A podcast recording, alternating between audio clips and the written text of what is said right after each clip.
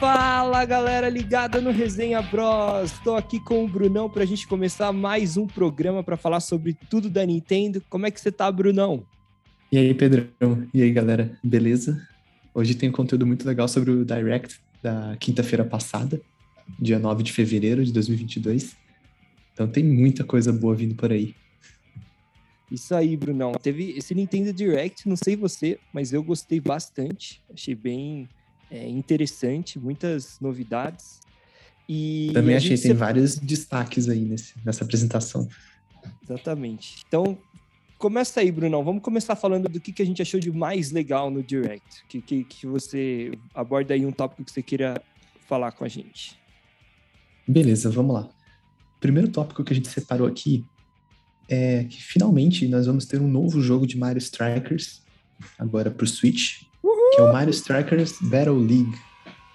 É um jogo que a gente aqui gostou bastante. É a primeira versão dele, a original, foi ainda lá no GameCube em 2005. E a sequência dele foi o Mario Strikers Charged para Wii, lançado em 2007.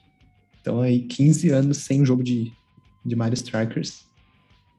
Então vai ser uma boa adição para a linha da Nintendo, né, Pedrão? Isso aí, Brunão. Então, cara, eu fiquei, eu pessoalmente fiquei muito feliz com essa, essa apresentação, né, essa novidade. É, eu sou suspeito. Eu não joguei o Mario Strikers no, no GameCube, mas eu joguei o jogo do Wii. E já comentei até aqui em outro episódio, né, que é um dos meus jogos favoritos assim, de todos os tempos. Eu jogava muito, eu achava, é um jogo muito maneiro. Então, é claro que eu fiquei bem animado quando eu soube dessa novidade, desse lançamento. E acho que é válido comentar que, assim, eu e acho que muita gente tinha pouca esperança de que essa franquia retornasse. Porque apesar de ter sido um jogo muito bem feito, que fez bastante sucesso, os dois jogos, né, o do GameCube e o do Wii, é, tinha uma questão assim no desenvolvimento dos jogos que, que, deixou, que deixava entender que a Nintendo não ia prosseguir com essa franquia. Porque foi o seguinte, é, esse jogo, os jogos originais de 2005 e 2007, né, para o GameCube e Wii, eles foram desenvolvidos pela Next Level Games, que é uma empresa que continua trabalhando com a Nintendo. Inclusive foi ela que fez o Luigi's Mansion 3, né, o jogo que está disponível aí para o Switch. Mas na época teve uma pequena polêmica, vamos dizer assim, porque a Next Level Games ela colocou bastante personalidade nesses jogos do Mario Strikers. Então ele é um jogo, vamos dizer assim, um pouquinho mais agressivo do que os jogos de Mario convencionais. Porque você não tem falta, por exemplo, no jogo, né? Então você vai roubar a bola do oponente, você você dá como se fosse um carrinho assim, e aí você joga o cara na parede, ele pode ficar quando você joga o cara na parede, por exemplo, ele fica ele, eletrocutado assim, né? Então, enfim, tinha algum, alguns elementos do jogo, né? Os, por exemplo, os, os personagens usam uma espécie de armadura, né? Um negócio mais agressivo assim que os jogos convencionais de Mario. E, bom, mas até aí tudo bem, o jogo tinha sido lançado, tinha sido um sucesso. Mas depois, é, isso começou. É, disseram que a Nintendo, né? Isso muita gente diz, já ouvi em vários podcasts, pessoal que entende da parte mais interna da, da Nintendo, que é, eles ficaram um pouco, eles recuaram um pouco. A Nintendo falou assim: ok, o jogo fez bastante sucesso, só que talvez a gente tenha passado um pouco do ponto. A gente não pode deixar o Mario ser, deixar de ser um personagem infantil, vamos dizer assim, né? Ele tem que ser um cara família ali para todo mundo. E por conta disso, é que a gente demorou tanto tempo para ter um jogo de Mario Strikers. Porque se você for ver, que nem eu vou dar um, um, um exemplo aqui que talvez realmente no, no, Mario Strikers Charged, o jogo de Wii, ele tenha passado um pouco do, do ponto ali para ser um jogo tão família. Que quando você está jogando, Brunão, esse jogo, quando você faz um gol, tem uma animação depois do gol, né? Que é o seu personagem celebrando. Sim. E, e no caso da Daisy, tem algumas animações, né? Vai variando. No caso da Daisy, tem, um, tem uma animação que ela pega assim o, o polegar, ela encosta no, nas nádegas dela, e aí faz uma. numa das nádegas, né? Não nas duas. E aí faz como se estivesse quente, assim, a perna dela, fala hot shot. Dela coloca o dedo assim e sai como se tivesse, tipo, sabe quando você joga água ou óleo na panela, faz tsh, e sai aquele vapor, Muito assim. Bom. Então, tipo, o negócio assim, tinha um, uma mínima conotação, assim, vamos dizer assim, sexual do negócio. Era muito de leve, assim, acho que até não é um negócio que, sei lá, talvez hoje causasse um pouco mais de polêmica. Mas por conta disso, eu achava que a Nintendo tinha meio que abandonado a série, porque até se você for ver o tempo, né, faz muito tempo que não tem um jogo de Mario Strikers, é 2007, faz, quer dizer, 15 anos basicamente. E nas outras franquias de, de jogos de esportes do Mario, por exemplo, o Mario Tênis mesmo, ele nunca deixou de ter jogo. Teve, teve o, um para Wii U, aí teve para 3DS e depois teve para Switch. Mas o Mario Strikers só tiveram dois jogos, né? Eram só os dois. Nunca teve nenhuma outra versão, nem para 3DS, nem para Game Boy, sei lá. Então, é, foi uma novidade, foi um negócio que eu não esperava exatamente. E a, agora tem uma dúvida que eu estava pesquisando bastante para ver se eu conseguia entender, mas pelo visto ainda não foi divulgado mesmo. Que esse, esse jogo está sendo desenvolvido pela Next Level Games ou não. Porque a Nintendo não, não falou exatamente quem que está desenvolvendo. A lógica poderia ser a Next Level Games, porque ela já fez os outros jogos que fizeram sucesso. E aí a Nintendo deixar a rédea um pouco mais curta para tomar cuidado com essas extrapoladas, vamos dizer assim, de personalidade do jogo. Ou a Nintendo mesmo falou, não, deixa que a gente faz agora. E aí ela só se baseou né, no jogo que a Next Level Games tinha feito. Mas, enfim, Brunão, de qualquer forma, um jogo que eu acho que tem tudo para ser muito maneiro. O que, que você achou do trailer, do, do que você viu na, na, no vídeo do Direct? Então, eu gostei bastante. Eu não tive o Mario Strikers Charged para Wii, mas eu joguei ele alugado, gostei muito. Então, é um jogo que eu vou querer comprar, sim.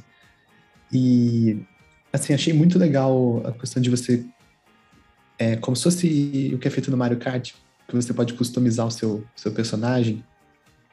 E aí você muda um pouco os atributos dele, achei bem legal. É, também o fato do, do Hyper Strike. Você tem que é, ter uma estratégia para conseguir o tempo para carregar o golpe e aí tentar fazer um gol que vale dois pontos. No Charge, ele era mais OP, digamos, ele era mais overpowered. Ele era valia, muito OP. Acho que eram, eram seis. eram seis eram gols seis, que valiam. Eram seis ou sete. É, você, você chutava seis ou sete vezes e aí é, o goleiro podia defender. Você podia não tomar nenhum ah, gol, sim, mas sim. você podia fazer seis de uma vez só. Era um pouco demais. Entendi. E também muito legal o modo online, que você consegue participar de rankings então, assim, parece que é um jogo bem completo. E trazer os elementos que já existiam lá no Charge, só que melhorados e compatíveis com o que precisa ter hoje em dia, né? Eu acho que é uma boa oportunidade aí de retomar a franquia. Sim, eu tô um pouco curioso para ver como, como que vai ser a questão dos personagens. Por exemplo, a própria Daisy, ela não foi anunciada oficialmente no, é, no trailer. Eu não sei se vai, vão ter mais personagens para desbloquear, quantos vão ser. E uma coisa que é bem diferente do Charged é que no Charged era assim, você escolhia o seu personagem, ele era o capitão do time. Então, por exemplo, você, você primeiro escolhia um capitão, podia ser aqueles personagens principais, né? Ah, sim. E os outros, eles eram bonecos genéricos que eram iguais para qualquer time, não era? É, não, então, os outros você ainda escolhia, só que era uma categoria de. de era, por exemplo, é, era o Dry Bones, Hammer Bros, é, e aí esses, esses poderiam se repetir, por exemplo, você podia ter ou culpa, sim, sim. aí você podia ter dois culpas, você podia formar um time com, por exemplo, o time do Luigi, dois culpas e um Hammer Bros. E aí a, a, escolha desses personagens secundários, aliás, de todos os personagens, era meio que estratégico para você montar um time bom. Porque assim, você tinha o Hammer Bros, ele era mais lento, mas tinha um chute mais forte. Aí você tinha que, que valia a pena você deixar um no time meio que para fazer gol lá na frente.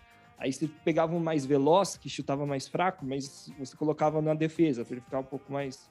Então tinha um pouco de estratégia de, é, de jogo mesmo. Mas nesse caso, é, no caso do, do Battle, é, esse novo jogo do Mario Strikers, é, é, você pode misturar qualquer personagem. Então você pode montar um time, sei lá, Mario, Luigi, Peach e, e Yoshi contra né, Bowser, é, enfim, misturar todos os personagens. Isso vai ser interessante também para a gente ver como que vai funcionar a estratégia exatamente. E assim, eu fiquei um pouco curioso assim de será que não vai, vão ter mais personagens? Porque assim, tudo bem que cada time só tem quatro, são só quatro jogadores, né? É um jogo baseado em futebol, mas é um futebol de quatro, só. tipo um quase um futsal assim. Sim, sim. Mas, mas, mas se for se for só esses personagens que eles anunciaram, talvez um pouco, seja um pouco não sejam muitos, sabe? Porque você vai acabar repetindo sempre o mesmo time um contra o outro. É, os dois times poderiam ter vários personagens repetidos, né? Se forem poucos, assim, igual parecia, né? No, na apresentação. É. E, enfim, mas vamos, vamos esperar para ver. E, uma, e é interessante mesmo essa questão que você falou da, da do gear, né? Do, do equipamento, que é, é realmente bem parecido com a questão do, do Mario Kart, né? Que você escolhe no Mario Kart 8 de, ou Deluxe o pneu, a carroceria e o paraglider. Né? E você vai misturando os, né, para formar o kart que você acha melhor ali. E nesse caso são acho que quatro, né? São elementos. quatro categorias: cabeça, braço, corpo, corpo. acho que no caso assim, tronco, né? E, e pernas. Uhum. Exatamente. Então são quatro categorias também. Um pouquinho mais complexo. Vamos ver como é que vai ficar. Se ficar muito complexo e, e vamos ver se vai fazer muita diferença ou não, né? Para ser tão estratégico ou não no final. Mas para mim, Brunão, resumindo assim, para mim foi o, o anúncio que eu mais fiquei empolgado, assim. Tem, vão ter eu outros gostei também bastante que eu, também. Que eu gostei, mas assim, esse foi mais surpresa para mim, não esperava de jeito nenhum. É.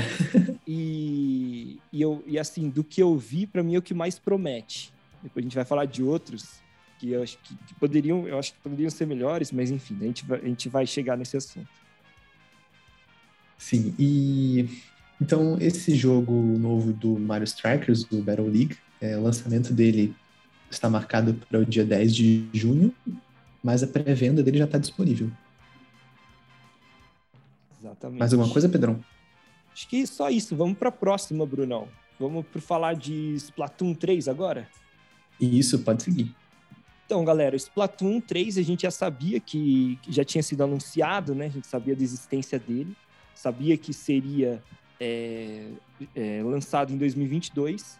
Aí, nós, nesse trailer que a Nintendo anunciou no Direct, ela mostrou o, como vai ser o co-op mode, né? Que já, já existia no Splatoon 2. E agora eles mostraram alguns bosses novos, né, Brunão? Então, mostraram um pouquinho do gameplay. É, para quem eu, eu não, não, joguei esse modo, nunca joguei, na verdade, o Splatoon 2, mas eu, eu soube que ali tinha alguns, é, alguns daqueles bosses que apareceram nesse modo cooperativo, é, eles são novos, né? São, foi justamente para mostrar.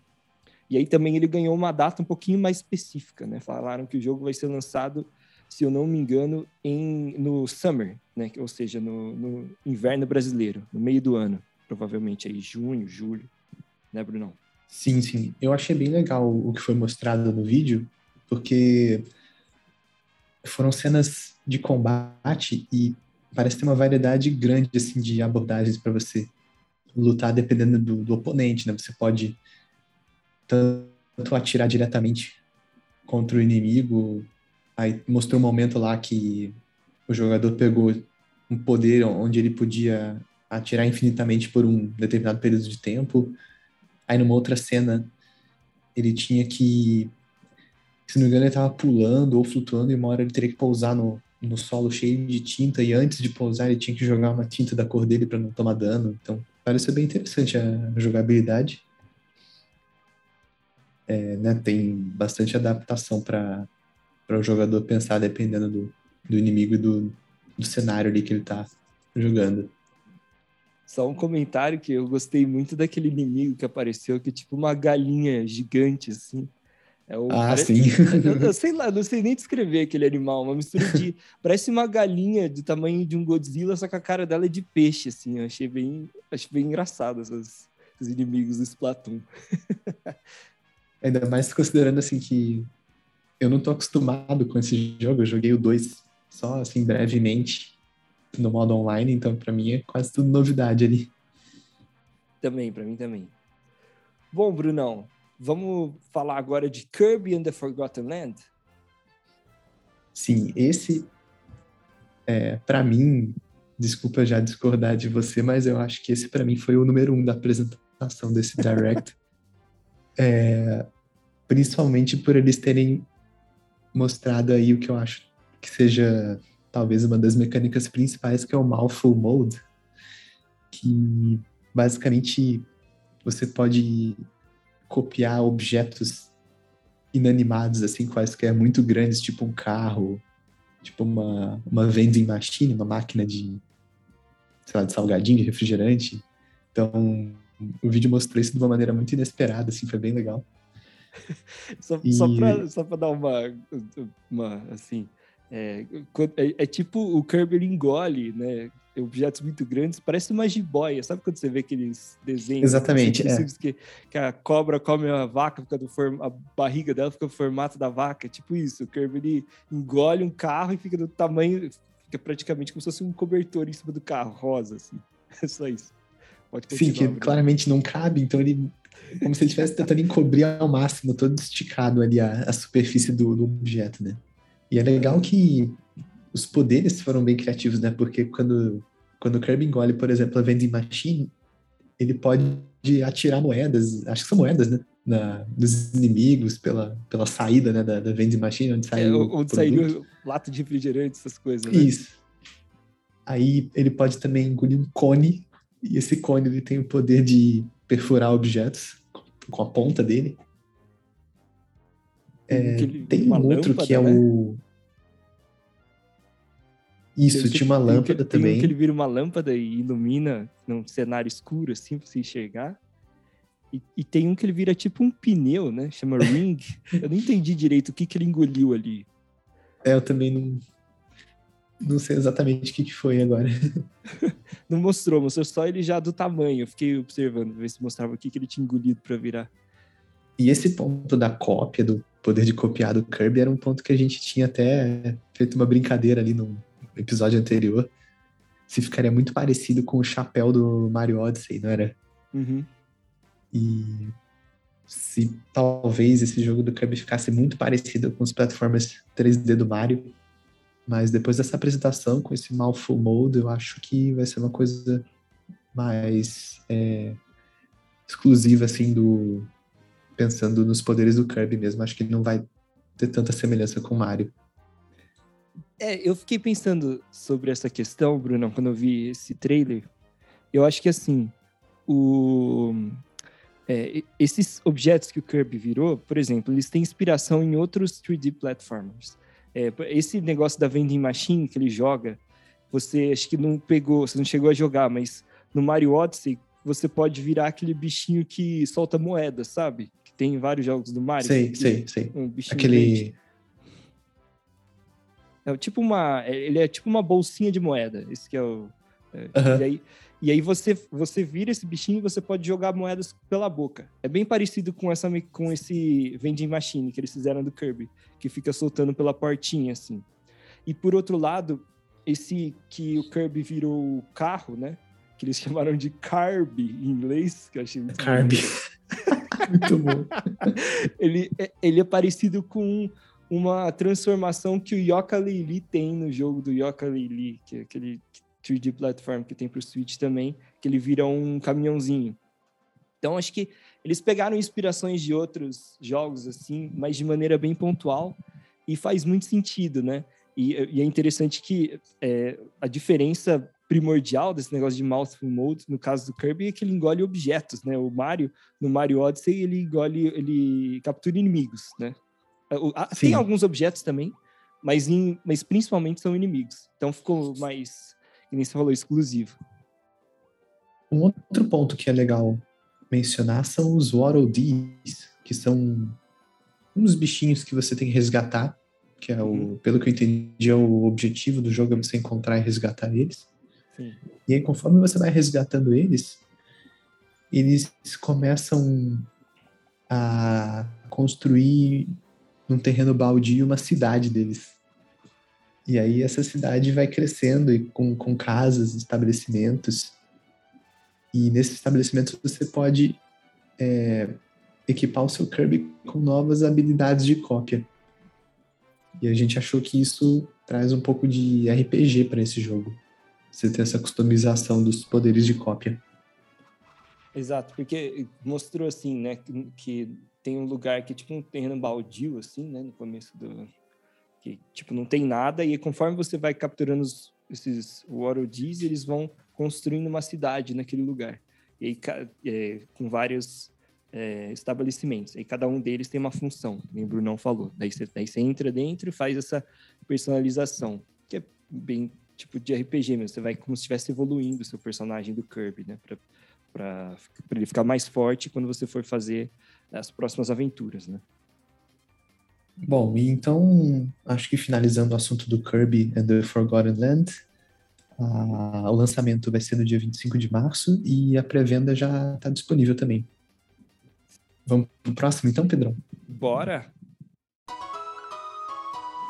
É, a gente queria destacar, Brunão, né? Acho que outro ponto que foi, chamou bastante atenção, né? Um lançamento que ninguém esperava, é o Nintendo Switch Sports, que é um sucessor espiritual do Wii Sports. Inclusive, até o logo, o jeito que escreve, é bem parecido.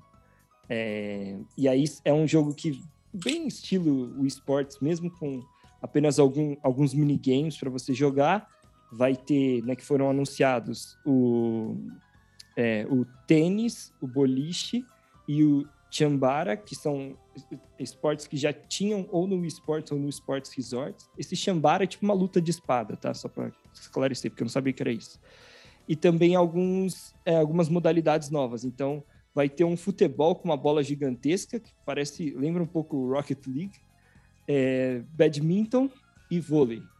Então, esses é, esse jogo vai contar, é claro, com o, o motion, né, a funcionalidade de, de captação de movimento do Joy-Con para você jogar. E provavelmente, eles não mostraram como, mas provavelmente você também vai poder jogar no, no modo handheld normalmente, né, Brunão? Sim, esse. Para você poder chutar a bola, no caso do futebol, você tem que comprar a versão física que ela já inclui o, a fita para você amarrar na perna o Joy-Con. É, na verdade, assim, Desculpa, pode falar. Pelo, pelo, que eu entendi, você vai tem, tem dois, dois modos nesse tipo de futebol. Aí, se você quiser jogar um modo que tem um modo que você pode jogar que precisa desse strap, que é essa tal dessa fita. Ah, sim, tipo, isso mesmo. Você, é, é um é cruzamento. Opcional, é. você, é. Mas dá para você jogar, eu acho, sim. Só que daí é tipo, sei lá, com a mão. Não é tão, não fica tão divertido porque não parece estar jogando futebol. E eu achei legal que no Nintendo Switch Sports, que foi acrescentado em relação ao esports, foi esse, esse futebol com essa bola gigante, uhum. badminton, vôlei, uhum. e já foi anunciado que no futuro, num update gratuito, eles vão incluir golfe. É, o golfe tinha, né, no original. Tinha, no original tinha golfe, é, boliche, é, Uh, tinha o boxe e o beisebol. Boxe, também não é. tinha nesse, que, que não foram anunciados para esse, não sei se vai ter ou não. Eu acho que o tênis tinha também, não tinha? Tem, então, tinha. Tinha o tênis, o boliche, aí que, que, mas eu tô falando, o tênis e o boliche tinham no esports e tem no Switch Sports. Aí, sim, sim, daí, sim. daí os outros que tinha no outro, que, que tinha no esports, né? Tinha o golf também, que já falaram que vai ter no update depois. E aí tinham mais dois esportes que não foram anunciados nesse Switch Ah, sim, é, o, o golfe, ele, o golfe, ele apesar de não ser novidade, ele vai ser incluído depois só. Exato, é, exatamente. Mas assim, Bruno, agora falando um pouco o que eu achei disso daí, eu achei assim, achei interessante a ideia, porque eu acho que quando a Nintendo lançou o Switch com aquele One to Switch, eles esperavam que aquele fosse uma espécie de Wii Sports, que a galera ia curtir, ia querer jogar tal. E até vendeu bastante, mas é um jogo meio. É, não, não fez tanto sucesso quanto fez o esportes. E eu achei assim, eu, eu achei interessante, achei legal que eles incluíram algumas modalidades novas, mas eu achei muito pouco para você comprar, porque o esportes ele vinha junto, né, para começo de conversa, então você não precisava comprar o jogo, ele vinha junto com o seu Wii. Mas eu achei ele poucas modalidades. enviado junto com o Wii justamente para você é, testar o Wii Remote. Uhum. Exato, que era uma função. É claro que não vai ter o mesmo impacto, porque era uma coisa totalmente nova, tal, na época. Mas acho válido ainda assim a Nintendo lançar um, um Switch Sports, né? Mas assim, para mim vai depender muito de quanto vai custar esse jogo, porque se, estão falando que vai ter versão física. E provavelmente ele vai ser de 60 dólares, que eu acho um pouco demais. E eu acho poucas modalidades. Quer dizer, você tem é, basicamente aí são seis modalidades com o, o Golf 7, né? E o, se você pegar o Esports Resort, que era como se fosse o Esports 2, que a Nintendo lançou para o Wiki, ele tinha muito mais modalidades. pode ser que não, não fossem tão boas, tal, mas, mas eu achei pouco conteúdo, assim, para você pagar 60 é, eu concordo com você. reais por esse jogo. Eu acho que vai depender muito também, e aí não dá para prever pelo trailer, mas é como que vai ser a jogabilidade. Por exemplo, se o Joy-Con tiver um, um sensor de movimento bem mais preciso que dê para fazer jogadas melhores, mais realistas do que o, o esports, pode ser um argumento, mas pela apresentação a gente não consegue saber ainda. E uhum. bom, a outra vantagem é a possibilidade de jogar online. Exato. É, isso, isso vai ser bem legal. E, inclusive, Brunão, isso, daí a gente vai participar. Eu vou participar, pelo menos. Vai ter uma. A, Nintendo anunciou durante esse, essa parte do Direct que vai ter um teste online para esse jogo nos dias 18 e 20 de fevereiro. Tentar me inscrever lá para a gente testar. Dar uma ah, sim, vou querer também. Que eles, que eles falaram que vão fazer isso justamente para testar como é que vai ficar é, o online, para fazer futuros reparos, né? se necessários. O lançamento dele está marcado para o dia 29 de abril. Eu estava tentando encontrar aqui como que faz para se cadastrar no, nesse teste online. Você tem que visitar é, o endereço sports.nintendo.com. Lá vai ter como fazer inscrição para esse playtest online. Só para não ficar faltando essa informação aí. Quer passar para o próximo, Brunão? Vamos lá. O próximo é o é um DLC do Mario Kart 8 Deluxe, que é o Booster Course Pass. Ele é um DLC para o Mario Kart 8 que vai incluir 48 novas pistas. Só, só um lançados gradualmente em, em, ondas de né, conjunto 1, aí vem uma determinada quantidade de pistas, depois um conjunto 2 com mais uma quantidade de pistas, até completar as 48. De 8 em 8, vai ser. Ah, é... são de 8 em 8, beleza. É.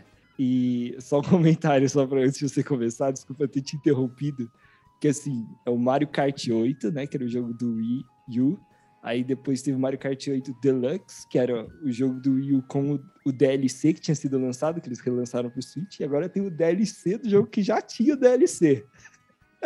Pois é, você vê que esse jogo tá bem longevo, né? Ele tá meio GTA V esse jogo, ele tá querendo não morrer é. mais. Entendo, daqui Sim. a pouco esse 2049 vai ter o DLC ainda, décimo DLC desse jogo. É, eu não sei, talvez seja um indício de que eles estão com dificuldade de encontrar inovações suficientes para lançar um título novo, né, de Mario Kart. Eu acho que não. Eu, tipo, eu, eu acho o seguinte, Bruno. Eu, tava, eu pensei bastante sobre isso que aconteceu. Bom, vamos lá. Que, primeiro, o que eu achei, assim?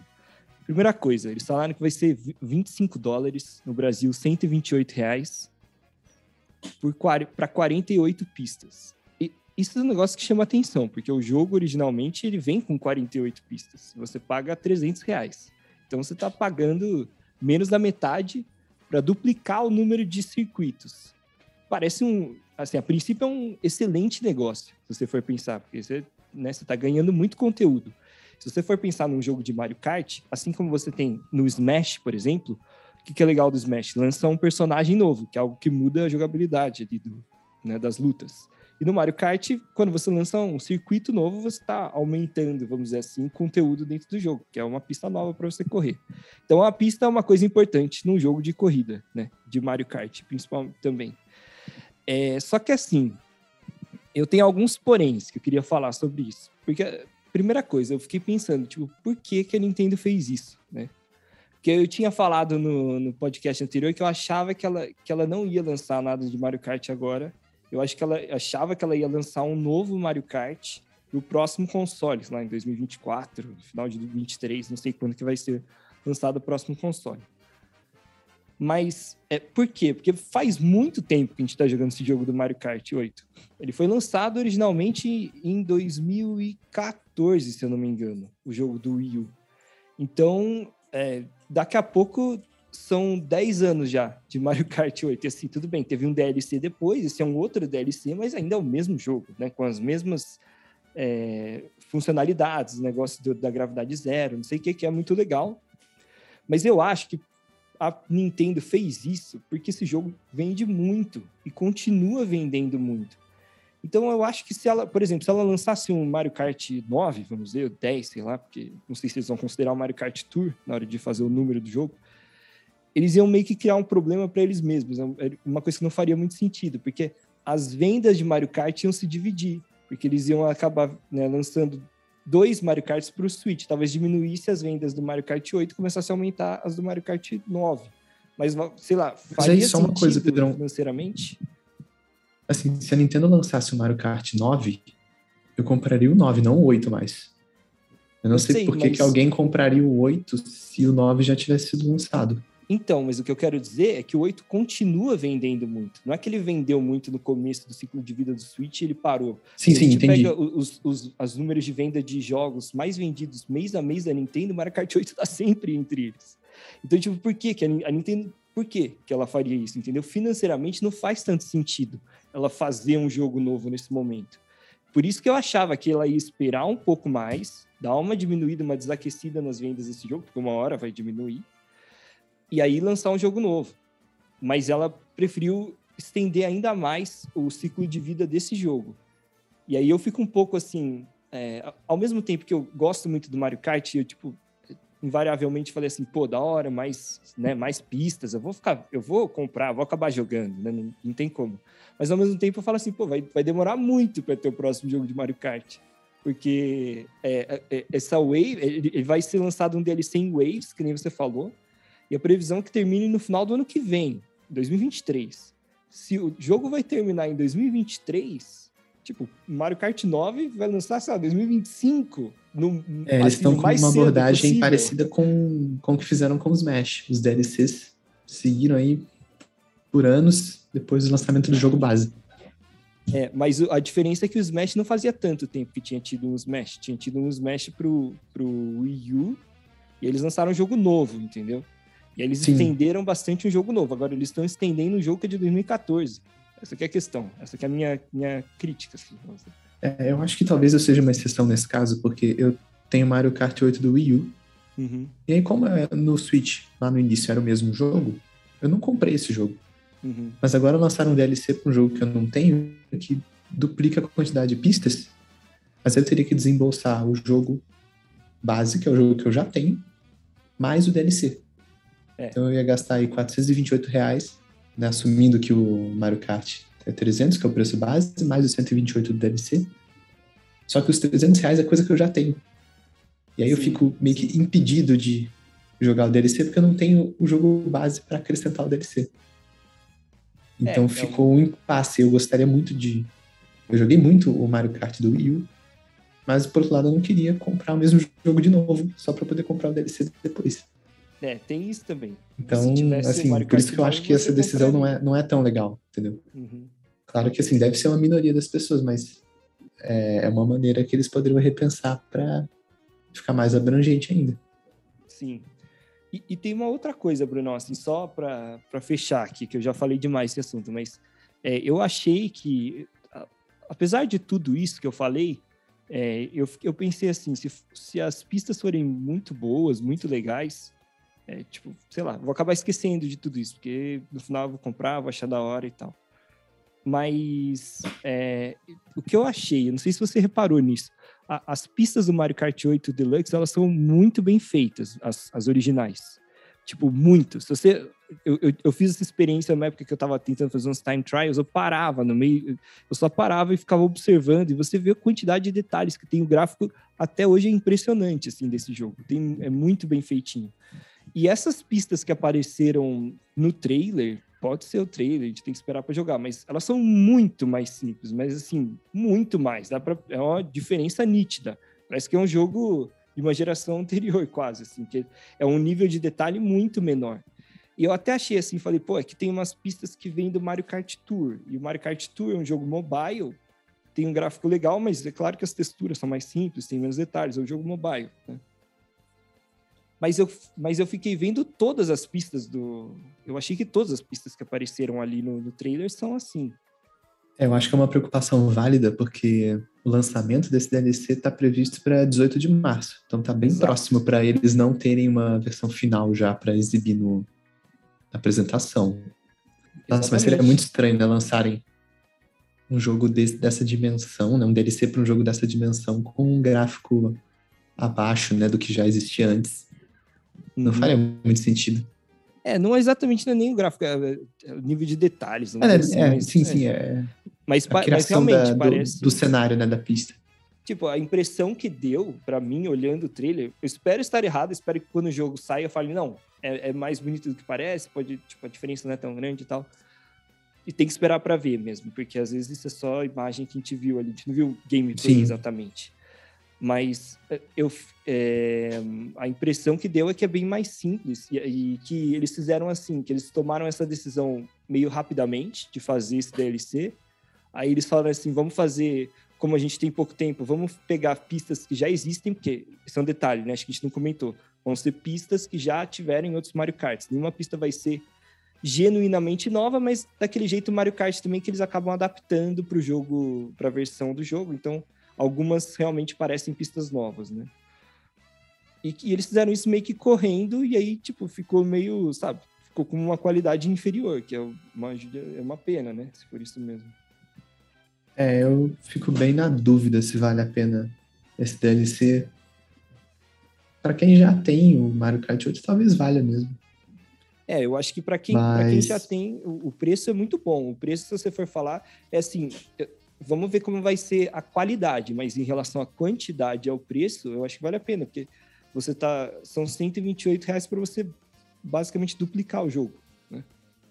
É mesmo que sejam pistas já existentes, não tenha nada inédito, na prática, para você jogar, não tem mais possibilidades.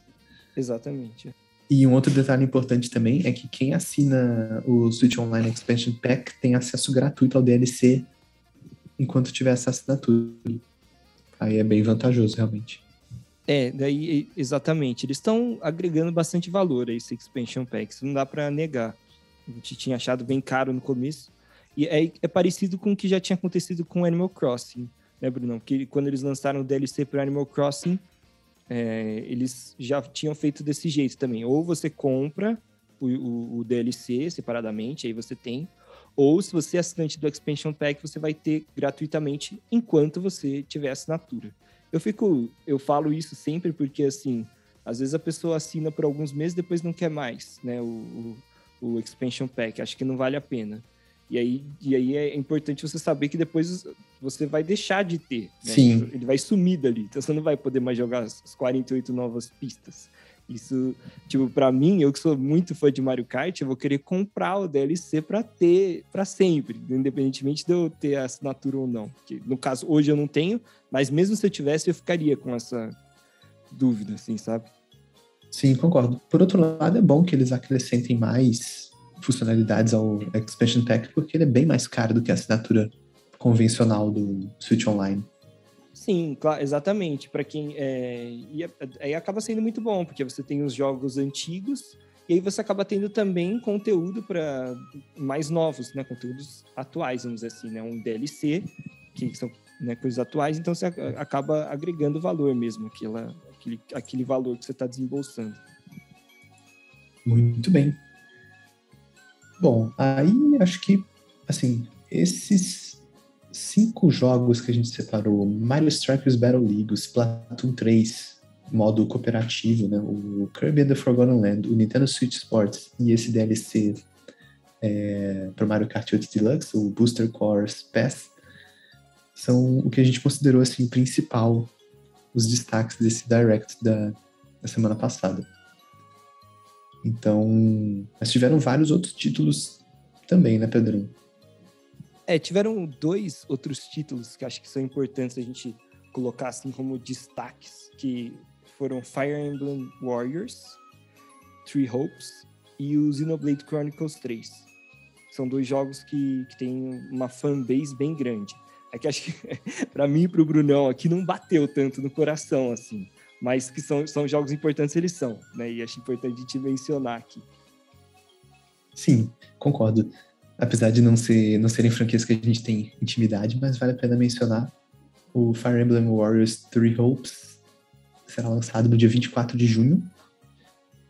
E no caso do Xenoblade Chronicles 3, uh, ah, deixa eu ver. Ele, ele não tem. Ele só tem uma previsão para o mês de setembro. Setembro, exatamente. De 2022. Isso. E assim, o que, o que acho que vale a pena a gente destacar, né, desse, do trailer desses dois jogos. Né? Inclusive, o Fire Emblem abriu e o Xenoblade Chronicles fechou o Nintendo Direct, né? O Fire Emblem, pelo que eu escutei o pessoal que gosta bastante da franquia falar, eles, eles ficaram um pouco decepcionados de porque é mais um jogo spin-off de Warriors do Fire Emblem. No, o, o, jogo original, Fire Emblem, é, é tático, né? Então o pessoal estava esperando, estava achando que já estava em tempo de ter um jogo novo e lançaram esse spin-off. E, e, o, e, o, jogo chama é, Fire Emblem Warriors Three Hopes, porque ele é baseado no Three Houses, que é o jogo é, da, original, vamos dizer assim, da, o principal, né? Não o spin-off. Então ele, ele é, é, que mais ou menos assim, ele seguiu mais ou menos o padrão ali do Zelda, que teve Breath of the Wild, daí eles lançaram Age of Calamity, né? Como um spin-off Warriors daquele jogo, com a mesma história tal. Só que a diferença é que no Zelda, quando eles anunciaram Age of Calamity, eles já tinham anunciado o, a sequência do, do jogo principal. Então o pessoal não ficou né, descontente com essa notícia. E essa do Fire Emblem eu vi que não repercutiu tão bem assim para os fãs do, do jogo. E existe uma expectativa para ver se esse jogo vai, vai rodar bem, porque o Age of Calamity teve problemas de frame rate, né? Por ser um jogo que tem muitos personagens ao mesmo tempo em tela tal. Então vamos ver se a Nintendo conseguiu é, melhorar um pouco a performance do Switch para esse, esse, é, esse tipo de jogo, né, Brunão? Sim, é sempre um ponto até que eu comentei no caso do Arceus, que tem sim quedas de frame rate né, durante o jogo. Não achei tão drástico igual no Breath of the Wild, mas é sempre um ponto que, vez ou outra, acontece aí no Switch, né? Sim. E no caso do Xenoblade Chronicles, é, para quem também não está tão familiarizado com a franquia, é um jogo RPG bem é, desse estilo clássico, assim, estilo Final Fantasy e tal, né? E que tem uma fanbase bem grande também na Nintendo. Mas esse, esse jogo, ele foi anunciado, mas foi um trailer basicamente só de, de história, né? E não teve nada de jogabilidade, então não teve tanta informação, assim. Ficou mais o, a expectativa e o fato de que já foi anunciado, como o Brunão disse, que vai ser em setembro. E interessante, Brunão, porque daí a gente está vendo aquilo que eu tinha falado para você no episódio anterior de como é que a Nintendo está distribuindo os títulos ao longo do ano, né? Porque a gente tinha essa antes do Direct a gente tinha essa dúvida, né? Porque a gente sabia que o, o Breath of the Wild da sequência também está apreciando, a gente sabia que o Kirby estava apreciando, que o Splatoon, o Bayonetta. É, como a gente agora teve a confirmação de que o Kirby agora em março, tem esse Mario Strikers também, que é um jogo importante em junho. Aí, aí o, o Splatoon vai ser provavelmente julho ali, é, porque é summer, né? Por ali, Sim, em julho, agosto. Do hemisfério norte. É. é, do hemisfério norte, é o nosso inverno. Ah, o Xenoblade Chronicles setembro, e aí ficam faltando os jogos de fim oh. de ano. Sim. Né? De que eles provavelmente de vão deixar o maior lançamento de todos para para temporada de, de Natal, né, de festas. Exato. A lógica é que o Breath of the Wild fique pro, pro Natal. Porque eu acho que se a Nintendo tivesse pensando que não ia dar tempo de lançar o Breath of the Wild, atrasou. Breath of the Wild não, vai, não vamos conseguir lançar em 22. Ela teria, por exemplo, talvez segurado esse anúncio do Xenoblade Chronicles ou anunciado que ele ia, seria lançado em novembro, sabe? Mais perto do Natal, para dar aquela... É, talvez ela colocasse um outro lançamento já para o final do ano, né? Sim, eu acho que a tendência é que Bayonetta e, e e Breath of the Wild, as sequências, sejam é, lançados no finzinho do ano para pegar as vendas de Natal. Estou dizendo isso, claro, porque daí é, porque a partir desse direct a gente ficou sabendo melhor das datas, né, de alguns jogos importantes. Tivemos também é, uma informação que não era um jogo, mas sim um update. Mas aí, Pedrão, pode seguir com mais algum jogo? É, tem, tem, a gente vai passar, vai falar dos jogos não Nintendo, né, não first party Nintendo, Faltou só um para a gente falar que, que foi comentado, além do, do Metroid que o Bruno já é, comentou rapidamente agora, que é o Advance Wars é, Reboot Camp, né? Um mais do, o 1 um e 2 Reboot Camp, que tinha sido anunciado, era para ter sido lançado ano passado, foi atrasou, e agora a gente tem a data de lançamento, que é o dia 8 de abril. E além de anunciarem a data de lançamento, também é, mostraram algumas coisas é, do jogo que não tinham sido mostradas. Por exemplo, que os comandantes, porque cada, cada a batalha tática desse jogo é disputada entre dois times, cada um tem o seu comandante. E os comandantes eles vão, vão ser, eles têm voz agora, né? Tem dublagem. E aí mostraram a animação do, dos comandantes falando algumas frases. É, achei bem, parece que eles estão é, se atentando bastante aos detalhes no caso desse jogo. Aí é, também mostraram que vai ter a possibilidade de você adiantar o gameplay usando uma como se fosse um fast forward para acelerar as animações do combate, quando você escolhe o que, que você vai atacar tal. E também mostraram alguns modos de jogo, né? É, tem o War Room, que é para você conseguir o maior score possível, Design Room, para você criar o seu próprio mapa, isso achei bem interessante, assim. E, e também falaram, claro, que vai ter multiplayer online e local, né, Brunão? Muito bom. Comenta agora sobre o Metroid Dread, Brunão. Isso, nesse Direct também foi anunciado um, uma atualização gratuita para o Metroid Dread. É, agora é, já está disponível desde o dia 9 de fevereiro, né, que foi o dia desse Direct, a, uhum. a versão 2.0.0 do Dread. E o interessante é que ela inclui um, ela inclui novos modos de jogo. Né? O primeiro deles é o Dread Mode, que é o modo mais difícil de todos que o jogador pode escolher. E o interessante é que nesse modo, qualquer dano que a Samus tome é game over. Você volta pro, pro seu save point anterior. Isso é cruel, né? Nintendo e... fazer um negócio é. Dá vontade, ao mesmo tempo que dá vontade de jogar, você fala, mano, eu não, não vou nem encostar nesse negócio que eu vou ficar é, muito Isso é pra quem gosta de sofrer, realmente. Porém, tem um detalhe, esse modo ele só é habilitado depois que o jogador conclui o hard mode. Então você hum. precisa. Né, você não consegue direto chegar e jogar o jogo no, no Dread Mode. Entendi. Outra adição interessante é o Rookie Mode, que seria o oposto do Dread Mode. Então o Rookie Mode é um modo que torna o jogo mais fácil, pensando em jogadores novatos. E aí, nas notas da, desse update, tem as informações do que exatamente vão alterar nesse Rookie Mode, que é o seguinte: os itens que você obtém dos inimigos, depois que você derrota eles, eles te recuperam mais energia do que o, o padrão. Uhum. Você recebe um dano menor dos ataques dos, dos bosses, né, dos chefes, das lutas principais do jogo. Sim. Também relacionado a boss, é mais fácil você destruir projéteis que eles atiram em você. Um outro ponto relacionado a, aos seus recursos né, da Samus. Quando você inicia o jogo, você tem mais mísseis disponíveis do que no, no modo padrão. Uhum. E também é mais fácil você executar um contra-ataque finalizador nas lutas contra boss. Tudo isso para tornar o jogo um pouco mais amigável para quem não tem muita familiaridade com, com Metroid. E aí, além desses modos, comentaram no, nas notas do, da atualização que a partir de agora, quem começar um gameplay já nessa versão 2.0.0, quando concluir o gameplay, onde é exibido uma tela com um resumo assim do, de como foi o seu jogo, essa tela vai trazer bem mais informações do que o, o que acontecia de como era antes. Não diz exatamente quais informações serão, mas dizem que são mais informações exibidas na tela.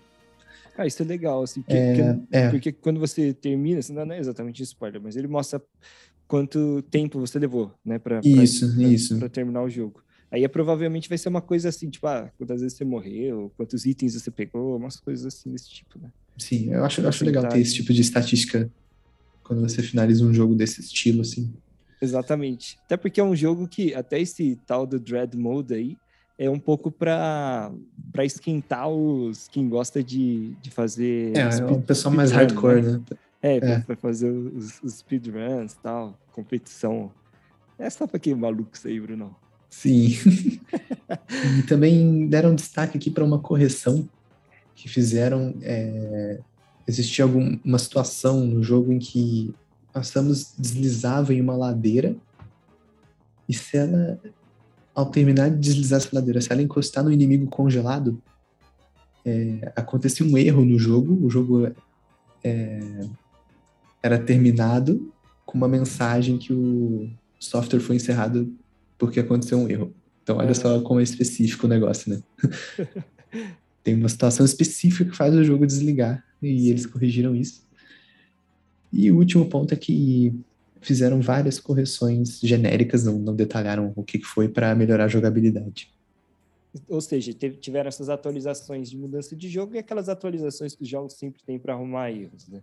Isso. E, e, só mais uma coisa, Brunão, que durante o. É, eles falaram durante essa apresentaçãozinha do Metroid Dread no Direct, que eles, eles anunciaram que em abril vai ter uma outra atualização e nessa atualização vai ter um modo Boss Rush, que vai ser tipo para você enfrentar os bosses em sequência, assim.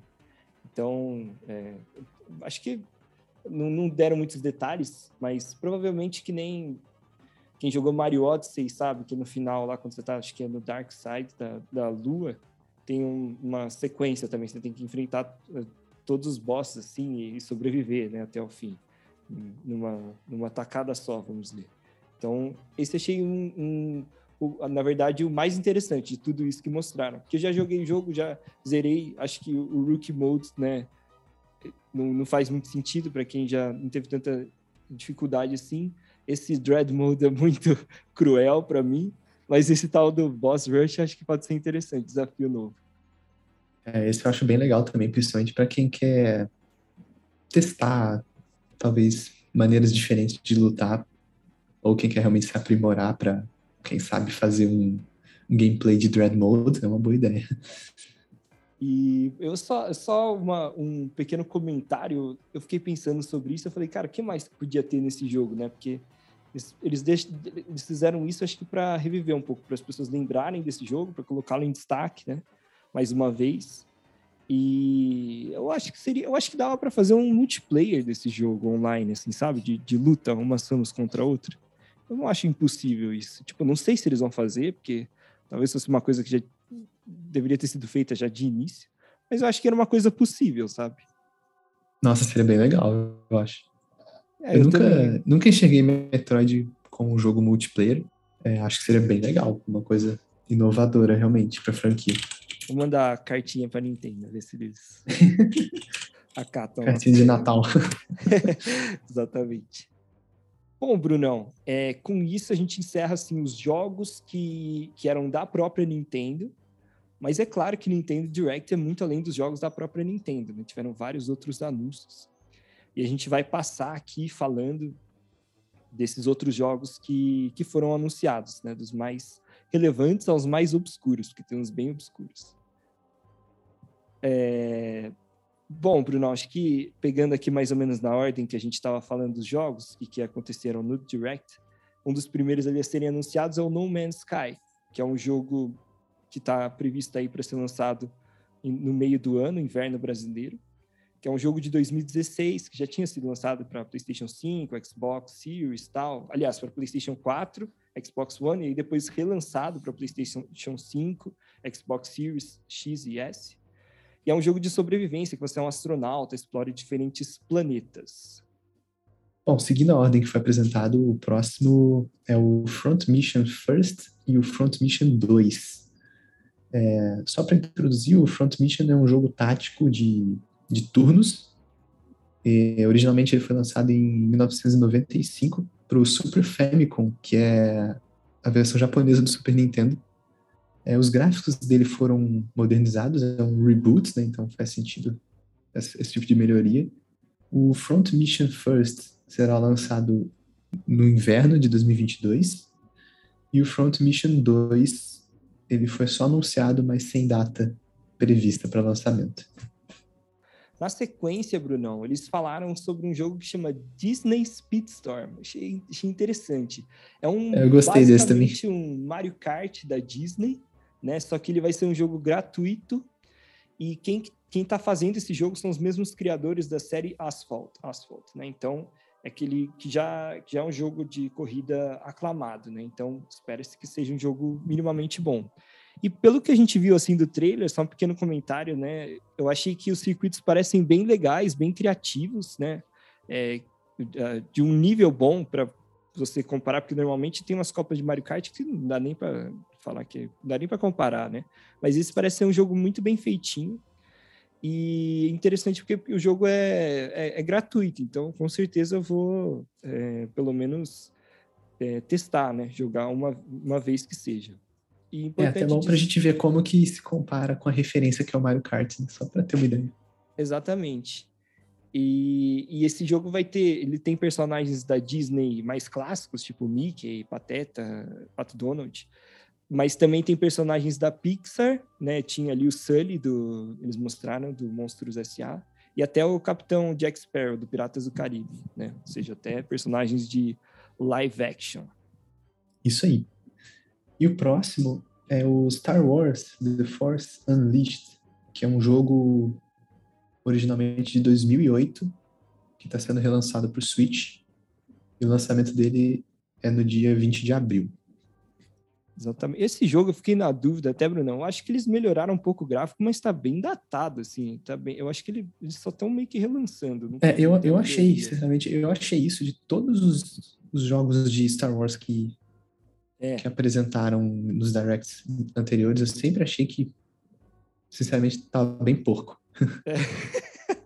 Esse aí continua nessa pegada. Diferente do que também é Disney, né? Star Wars, mas diferente desse outro jogo aí, Disney Speedstorm, é. que parecia bem feitinho. Na sequência... E esse jogo ele usa os controles de, de movimento? Acho que foi, né? Pelo ah, é, tem isso mostraram mesmo. Mostraram no, no, trailer, né? Essa é uma, é. uma melhoria que ele vai ter os controles de movimento do Joy-Con.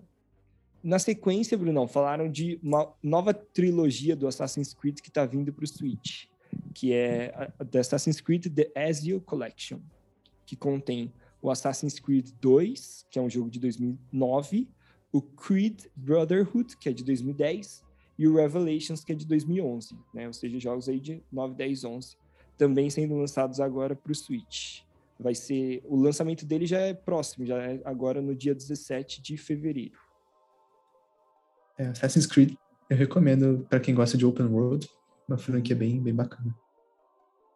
O próximo é o SD Gundam Battle Alliance. Então, Gundam é um desenho anime japonês que existe desde 79, com personagens robóticos. E esse jogo ele é um action RPG, um RPG de ação, é, que será lançado em 2022. É, não é um remake, é um jogo novo mesmo, original, estão em alguma data de 2022, uma data não, não exata ainda. Perfeito. Brunão fez o dever de casa e descobriu que queria esse The Gundam, que eu não fazia ideia. É, depois, Brunão, eles anunciaram Chrono Cross, que é o Chrono Cross The Radical Dreams Edition, aliás, que é um remaster de um jogo, é um RPG de 1999, e aí eles estão remasterizando. É, esse jogo originalmente foi lançado para o PlayStation 1, então, algumas melhorias no jogo foram feitas, né, como a possibilidade de você evitar encontros aleatórios com inimigos, mas é basicamente o mesmo jogo de 1999, então os gráficos são bem datados. E esse game chega no dia 7 de abril. Esse jogo achei curioso que ele é um é um jogo de leitura, né? É muito texto pelo que explicaram, né, no, na apresentação. Beleza. Enfim, o, o próximo é o The Show 22, que é um jogo da Major League de Baseball, antes exclusivo para PlayStation. Ele chega oficialmente ao Switch no dia 5 de abril. Esse jogo, a curiosidade dele é que, na verdade, ele é desenvolvido pela Sony e agora está sendo lançado para Nintendo. Acho que é o único jogo que é desenvolvido pela Sony, lançado pela Nintendo para o Switch. É, isso é bem incomum, né? Depois, Brunão, também foi anunciado Kingdom Hearts Integral Masterpiece, que é uma trilogia de jogos clássicos do Kingdom Hearts, que já está disponível para o Switch, aliás, né, já, já foi lançado. Só que eles chegam em versão cloud, então não é um jogo que roda no console, né? Precisa ver se vai rodar direitinho. É, eu sempre fico desconfiado disso, mas talvez seja o futuro. Galera, uma pequena pausa na gravação original para dizer que nesse momento a gente pulou um título, então eu vou acrescentá-lo agora. Na sequência, foi anunciado o Clonoa Fantasy Reverie Series, que é um bundle dos dois primeiros jogos do Clonoa, um 2D platform ali do final da década de 90, começo dos anos 2000. Então esse bundle inclui o Clonoa Dort Phantomile, que foi um jogo originalmente lançado para o PlayStation 1 em 1997, e o Clonoa 2 Lunatis Veil, que foi lançado originalmente para o PlayStation 2 em 2001.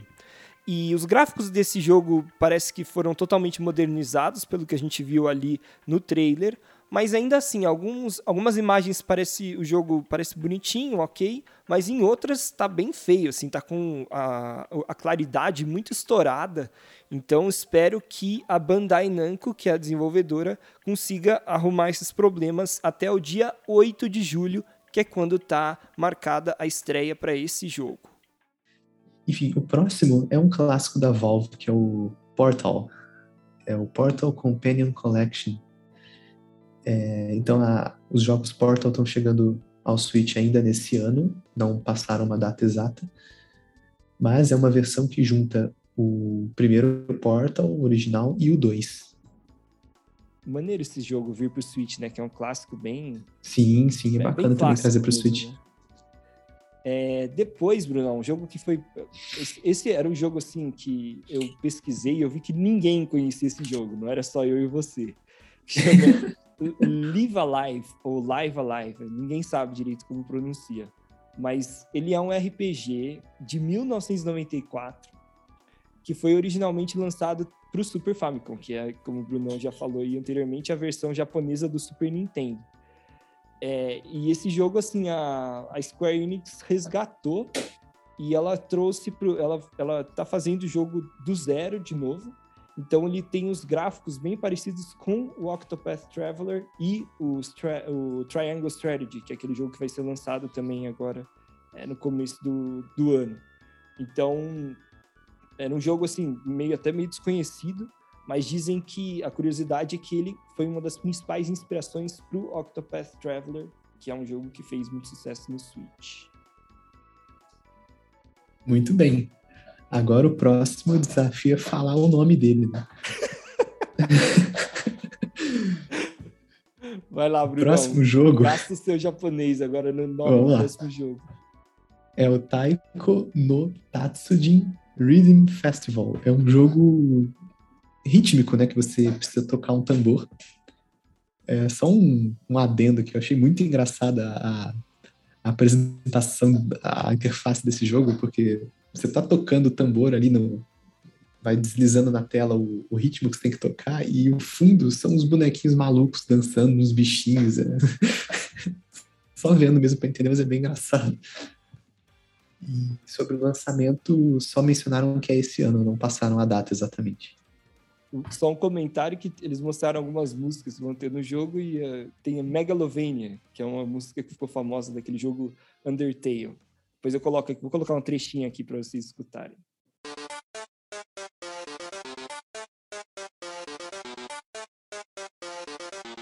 Bom, Brunão, na sequência falaram um pouquinho do Triangle Strategy. Também não tem muito o que acrescentar sobre esse, não tinha muito o que acrescentar é, sobre esse jogo, mas eles falaram que vai ter uma nova demo disponível, que já está disponível, que vai aí fazer uma para as pessoas que jogarem a demo, ela vai ser até o final do capítulo 3 do jogo. O próximo é um DLC do Cuphead. É Cuphead The Delicious Last Course. É um DLC que já estava disponível é, para Xbox e PC. E ele chega agora ao Switch no dia 30 de junho. Ele inclui novos levels, bosses e uma personagem feminina jogável. Exatamente. É uma, é uma piadinha, você entendeu isso? Porque, tipo, DLC, Delicious Last Course. Eles fizeram essa piada no nome do negócio. Ah, fizeram um, um acrônimo. É, é exato. Só, porque, só para não passar despercebido aí. E, só, e galera, só correçãozinha que eu esqueci de falar que o Triangle Strategy, né? Ele vai ser lançado no dia 4 de março de 2022. Então, só para é, falar que. E a demo já está disponível, né? A demo que foi anunciada. Bom, Brunão, próximo acho que é o Earthbound e o Earthbound Beginnings, que são os jogos que a gente conhece como sendo assim, são os jogos que deram origem aos aqueles dois personagens ou aquele, alguns personagens que tem no Smash, né, que a gente conhece, são bem famosos aí o É, eu só conheço Earthbound por isso, por, in, por Exato, enquanto. eu também. Mas eles são jogos que é, ali do, do Super Nintendo e do, do NES, né, do Nintendo Entertainment System, e agora os dois jogos vão, vão chegar ao Nintendo Switch Online. E só para deixar claro, não pro Expansion Pack, pro Nintendo Switch Online base mesmo, porque são jogos é, de, de NES e Super NES, que a biblioteca online do, do Switch Online básico já, já dá direito, né? Os jogos de NES e Super NES. Então, para quem já assina, eles já chegaram gratuitamente, já estão disponíveis dois jogos RPGs clássicos da Nintendo. Muito legal essa adição ao plano básico do Switch Online. Ainda tiveram cinco anúncios daqueles bem rápidos mesmo, que basicamente só alguns segundos de gameplay, o título e a data de lançamento, que foram o Zombie Army 4 Dead War, pro dia 26 de abril. Aí mais um nome complicado, hein? Getsu Fumadan Undying Moon. Foi lançado no dia do Direct, 9 de fevereiro. Demon Slayer Kimetsu no Yaiba de The Hinomaki Chronicles, é, lançamento no dia 10 de junho. Tá, Lego Brawls. Eu deixei o mais difícil o Brunão tem, aqui. Só tem, tem, os... tem, que, tem que aprender o japonês agora para falar tem essas que, coisas. Tem que aprender japonês para poder participar da resenha aqui. Pois é. Pedrão, você vai precisar de um novo, novo colega aí. Vamos chamar. O próximo é o Lego Brawls, é lançamento em junho de 2022. E por fim, o Two Point Campus, lançamento no dia 17 de maio. Perfeito. Com isso, então, basicamente a gente falou de todos os, é, os lançamentos que foram, ou melhor, todos os, os anúncios feitos durante o, o Nintendo Direct, né, Brunão? Isso aí, foi bastante coisa, realmente. Exato. É, foi. Cara, eu gostei bastante desse Nintendo Direct. Vi algumas pessoas no começo falando que não gostaram tal. Eu achei muito bom, pra ser sincero.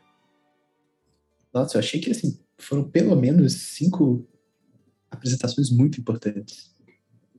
Mas tem gosto para tudo. É, é que é claro que sempre vai ter aquela pessoa que queria ver o Breath of the Wild. É claro que eu também queria ver, que eu estava ansioso, mas tudo tem o seu tempo. E eu acho que o fato dele não estar nesse direct já é um indicativo de que ele vai estar em outro direct aí no futuro do, do, desse ano, de 2022, falando sobre o lançamento que provavelmente vai ser no Natal. Sim, e por mais que a gente queira mais informações desse lançamento, ele não é o único lançamento grande. Então, vários lançamentos grandes foram incluídos nessa apresentação. Então, não acho que seja para tanto. Exato, exato. Concordo plenamente. Brunão, é, ao final agora desse de, de, todo esse direct, a gente fez aqui um, uma listinha de tudo que foi anunciado com as datas para dar uma resumida, né? Porque fica, ah, esse lançamento é setembro, esse lançamento é 2022, né? a gente fica meio perdido. É, então, nós fizemos aqui, eu e o Brunão montamos um, uma lista cronológica já para você saber quais são os jogos que já estão disponíveis, quais que são os próximos a serem lançados e quais que estão ainda um pouquinho mais longe, né, Brunão? Isso aí é um resumo de tudo que a gente apresentou aqui em termos de, de lançamentos, né? Então, começando com o que já está disponível hoje, estamos aqui no dia 12 de fevereiro. Então, já está disponível Earthbound e Earthbound Beginnings no Nintendo Switch Online também o Kingdom Hearts Integral Masterpiece, que é, a gente comentou que está na Clouds, né? Uhum. E também o update do Metroid Dread, com o Dread Mode e o Rookie Mode. Em fevereiro, a gente vai ter, então, no dia 17 ainda, o Assassin's Creed The Ezio Collection. E em março, daí a gente tem isso, isso no dia 17, né? No dia 4 de março, vai ter o Triangle Strategy, é, no dia 18 do mesmo mês de março, vai ter o DLC do Mario Kart 8, que é Deluxe, que chama Booster Course Pass. E no dia 25, mais pro final do mês, o Kirby and the Forgotten Land. E partindo para abril, no mês de abril, sem uma data específica, é o próximo update do Metroid Dread, que inclui esse modo de luta contra boss, que é o Boss Rush Mode. E aí, com datas exatas, no dia 5 de abril nós temos o The Show 22, no dia 7 o Chrono Cross, no dia 8 o Advance Wars Reboot Camp 1 mais 2, e no dia 20 o Star Wars The Force Unleashed. No dia 29 de abril, lançamento do Nintendo Switch Sports. Passando para junho, no dia 10 tem o Mario Strikers Battle League. No dia 24, Fire Emblem Warriors Three Hopes. E no dia 30, o DLC do Cuphead, que é o Delicious Last Course. Clonoa Fantasy Reverie Series, dia 8 de julho. E aí, em julho, no dia 22, tem o Live Alive. E temos aqui algumas menções para o inverno de 2022, sem data específica, que são o No Man's Sky, o Splatoon 3, o Front Mission First e o Disney Speedstorm. Aí já passando do, da metade do ano, em setembro, também sem uma data específica, tem o Xenoblade Chronicles 3. E aí nós temos três jogos que só tem data assim, 2022. A gente não sabe exatamente quando vão ser, né, Bruno? Isso aí, sem, sem muita precisão nesses jogos aí.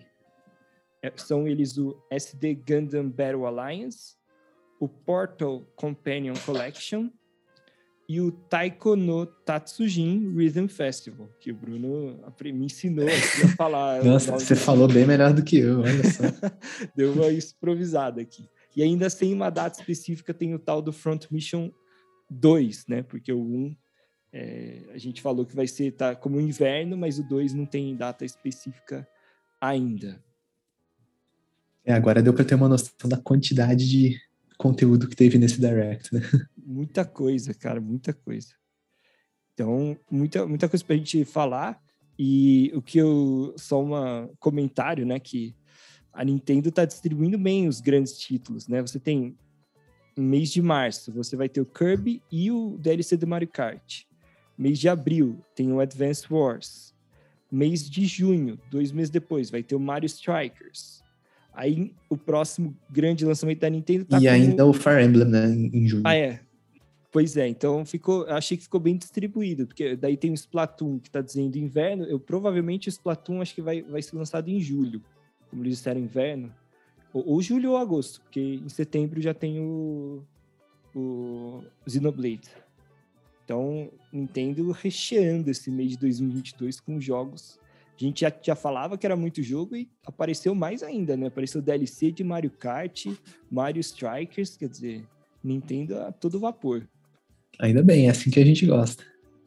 Exato. E só um, um último comentário que é, essa é, analisando bem essa, essas datas, eu fiquei pensando sobre isso é que, cara, a Nintendo faz uns anos que ela fala que o Nintendo Switch está no meio do ciclo de vida dele, né?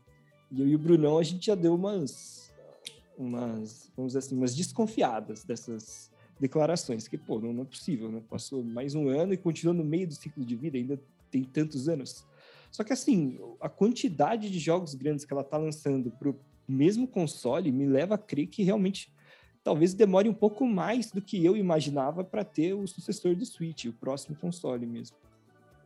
É, realmente, porque o que a gente está acostumado a ver é os lançamentos começarem a desacelerar quando chega próximo do fim do ciclo de vida e em breve surgiria um novo console, uma nova geração, mas não é o que a gente está vendo aqui, pelo menos até agora. Inclusive, quando eu tinha falado no episódio anterior lá, e eu comentei, né, quando a gente falou de Mario Kart, que eu achava que o próximo Mario Kart ia ser lançado no próximo console, eu achava que já era uma questão assim de. É, eu achava que a Nintendo já estava pensando estrategicamente, falando assim: esse jogo é muito grande, a gente deixa para o lançamento do próximo console para impulsionar as vendas dele. Mas assim, ela lançou um DLC para estender o Mario Kart muito mais, por alguns anos ainda. Então, tipo, cai um pouco por terra essa minha teoria. Eu tô achando que realmente pode ser que a gente leve ainda sei lá, uns três anos para ter um próximo console. Será que é possível isso? Eu não sei, é um, é um ponto estranho porque a concorrência já apresentou a Next Gen. É. Será que compensa para a Nintendo ficar ainda anos sem um representante na Next Gen? É bem, bem difícil prever por que, é. que eles pensaram assim, né? Mas é, a gente assim, confia, né? é, eles estão. O que, o que é fato, assim, o que. A gente, claro, são muitas perguntas sem respostas, mas o que é fato é que a Nintendo tá postando muitas fichas nesse console, né? Tipo, muitas mesmo, assim. Né? Tá, tá com tudo, tá jogando todas as grandes franquias, vendendo vários. É, fazendo vários jogos para ela no, no mesmo. na mesma geração de console. E os números de vendas continuam fortes para de fato, é, reforçar esse argumento da Nintendo, né? Uhum. Se os lançamentos estivessem vendendo pouco, poderia ser um indício de que ela errou, mas até agora o que a gente vê são os lançamentos vendendo bem. Exatamente. Bom, Brunão, finalizando então esse assunto de, de Nintendo Direct aí, as consequências, tudo que a gente viu, tem mais uma notícia que você trouxe pra gente aqui, né? Sim, e agora é um assunto fora do Direct, que é sobre o Pokémon Legend Arceus. É, no dia 8 de fevereiro, a Nintendo disponibilizou uma atualização a 1.0.2, que é o primeiro update depois que o jogo foi lançado, porque teve 1.0.1 ainda na, no período de pré-venda, no dia 26 de janeiro. Mas esse segundo update, ele tem o seguinte conteúdo. É, uma correção de uma falha onde a imagem congela num cenário específico em que o jogador tenta pegar um, um item, que é uma sacola, lançando uma bola que contém Pokémon. Então, quando ele tentava fazer exatamente esse, essa ação, a imagem congelava. Isso foi corrigido. Uhum. Também corrigiram um problema para capturar um Pokémon chamado Cherry, que era muito difícil capturar ele por conta de um erro mesmo, então eles corrigiram esse ponto tem um problema de sequência, de, de progressão no jogo que não especificaram exatamente onde que é, mas um determinado evento deveria acontecer e ele não ocorre dentro de uma missão, e aí impedia a progressão correta do jogo, foi corrigido também.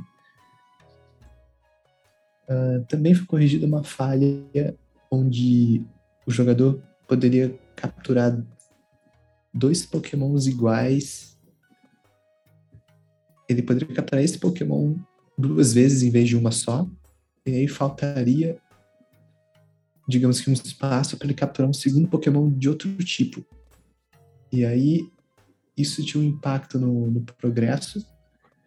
Então o que, que eles vão fazer é vão mostrar para os jogadores que não conseguiram pegar esse outro Pokémon, pegaram os dois do mesmo tipo, vão fazer esse Pokémon que faltou aparecer novamente no jogo para esses jogadores conseguirem é, capturá-lo e não serem impactados pela falha.